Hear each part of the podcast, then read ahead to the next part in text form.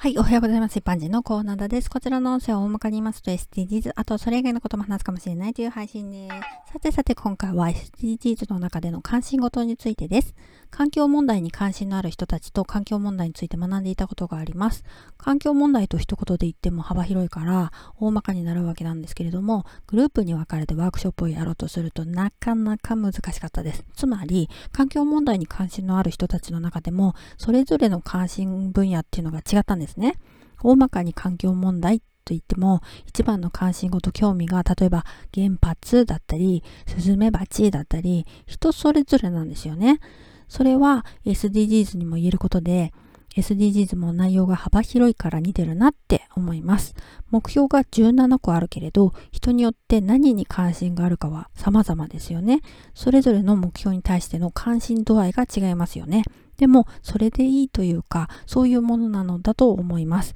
企業が仕事やイベントなどで同じ目標に対してみんなで一緒に取り組もうとするのももちろんありだし、やるべきこと。だけど、私たち一人一人としては、そんな大掛かりなことをいきなりやろうとしなくても、それぞれが関心のあることから個々に取り組んでいけばいいって思ってます。まず関心がないと億劫でめんどくさくなってしまうからね。興味があることの方が新しい情報を自分から取りに行って学びにもなるだろうし、楽しい方が継続できるはずだからね。人によっては SDGs の何に興味があるとか、よくわかんないんですけどっていう場合もあるかもしれませんよね。そういう場合は SDGs の目標17個の内容を調べてみてね。ではでは今回この辺で次回もお楽しみにまた聞いてくださいね。ではまた。